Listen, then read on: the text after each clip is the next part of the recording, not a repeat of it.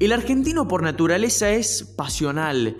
Corre en la sangre esa pasión, esa motivación constante por ver a tu equipo de fútbol, por ver a tu equipo de básquet, por ver a tu tenista preferido, verlo en la cancha, verlo durante un par de minutos, en el fútbol 90 minutos, alentar, gritar, estar pendiente de lo que pasa, de los detalles, de esto que lo otro, porque los argentinos tenemos esa característica intrínseca de llevarlo en el alma, de alentar, de cantar, de ser felices, de a pesar que sea un día lunes, ya estás pensando en el partido del domingo.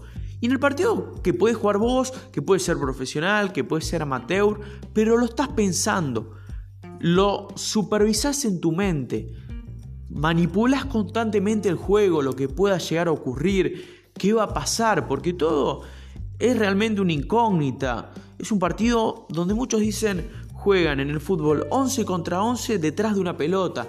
Y no es así, porque hay sentimientos mucho más profundos, que están muy, pero muy en el interior de cada persona. Y el que no lo vive de esa manera, no, no, no lo va a entender. Y es difícil explicarlo, porque es algo que es algo muy interno, que no se aprende, se mama desde pequeño. Y con todo esto de la pandemia, del COVID-19, eh, Hubo un parate total del país y el fútbol no estuvo exceptuado.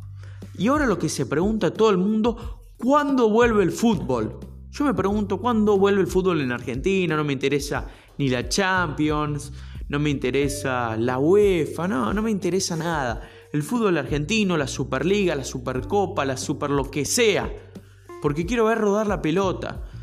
Quiero ver el fútbol del interior, el fútbol del ascenso, el fútbol de jerarquía de la primera. ¿Y qué se sabe acá en Argentina? Que aquellos dirigentes, los directivos de AFA decidieron suspender la práctica profesional por aquel 16 de marzo. Que pasó una banda ese 16 de marzo, pero que fue el día de luto de la pelota. Fue el día que oficialmente decidieron hasta acá llegamos con el deporte más tradicional y más popular de la Argentina. Y concretamente no se sabe cuándo vamos a volver a ver fútbol y a practicarlo. Pero lamentablemente nos vamos a tener que acostumbrar a ver, fútbol en estadios vacíos, donde no haya cántico, donde no haya redoblantes, donde no haya una corneta de fondo. Nadie, pero nadie, ni los mismos protagonistas, ni los científicos, ni los especialistas, dan ni un 10% de chances de que haya público. Pero yo la, fe la tengo intacta, porque la fe es lo que me caracteriza.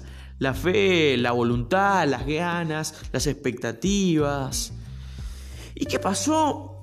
Pasaron muchas cosas. Te hace maquinar muchísimo. Porque aquí en Argentina oficialmente la temporada 2019-2020 fue cancelada por la AFA, por el ente supremo que maneja todo esto y además determinó que no habrá descensos en ninguna categoría hasta el 2021. Y eso me pone feliz porque, por ejemplo, mi Sportivo Belgrano, que no venía de una buena temporada, se salva, va a quedarse un par de años más en el torneo Federal A. Pero bueno, ¿qué, qué intención tiene jugar si no es porque tu clásico descienda, porque ese rival que tanto insultaste eh, pierda la categoría, porque también se juega para eso, uno gana, el otro pierde, van a ser todos prácticamente partidos amistosos, porque eh, en juego no va a estar nada si no va a haber descensos. Los ascensos, ¿qué se sabe los, de los ascensos? Los ascensos de esta temporada se van a definir más adelante. Más adelante que, que nadie tiene un plazo exacto de cuándo va a ser ese más adelante.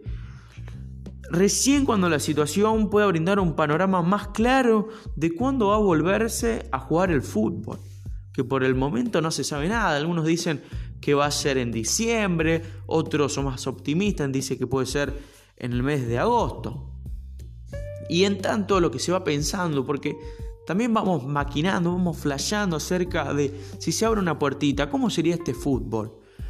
La primera edición jugaría un torneo transición si la actividad regresa este año, como una especie de, torneo de transición, de transición más, eh, más dinámico, porque tenemos ganas de ver fútbol. y va a haber un solo clasificado, o sea, a todo o nada, un solo clasificado para la Copa Libertadores, con lo que implica la envergadura, el sentido de pertenencia de jugar una Copa Libertadores ante todo el continente. ¿Qué dicen desde el gobierno nacional? Que, y cito textualmente, no estamos cerca de que vuelva al fútbol. No es una prioridad. Y cuando la actividad vuelva será sin público en los estadios un puñal en el corazón creo que dolía menos que, esperar al domingo, ponerse la camiseta, ir a la tribuna, ir dos horas antes para ver la entrada en calor, para ver la llegada de tus queridos compañeros de la barra brava, que empiecen ahí, taca, taca, taca, taca, taca. Esa locura que se vive permanentemente en, en, el interior, en Buenos Aires, porque se siente de la misma manera, los papelitos que van cayendo lentamente a la cancha. Y ahora me voy a tener que conformar con ver el fútbol mundial, porque hay cuatro ligas del mundo, y atención con esto, hay cuatro ligas del mundo que tienen acción a pesar de la crisis sanitaria que está azotando todo el mundo. Ajá, pero en estas cuatro ligas, en estos cuatro países, el fútbol no se para ni a palo, que se venga el fin del mundo, que la pelota va a seguir rodando. ¿En dónde? Estoy viendo en Bielorrusia, en Nicaragua, en Taiwán y en Turkmenistán. O sea, no entiendo nada de Turkmenistán, pero estoy ahí, al frente del televisor viendo el partido. Capaz que jueguen dos equipos de la tercera categoría de, Nicaragua.